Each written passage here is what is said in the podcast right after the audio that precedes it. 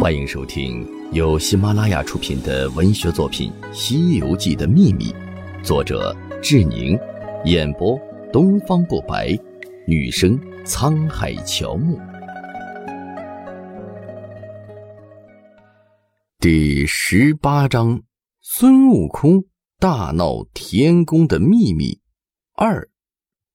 联系后文，我们看老君收青牛的过程。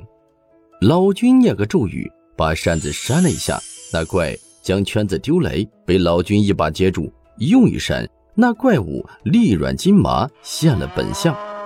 青牛武艺高强，又有金刚镯，老君对付他是轻而易举。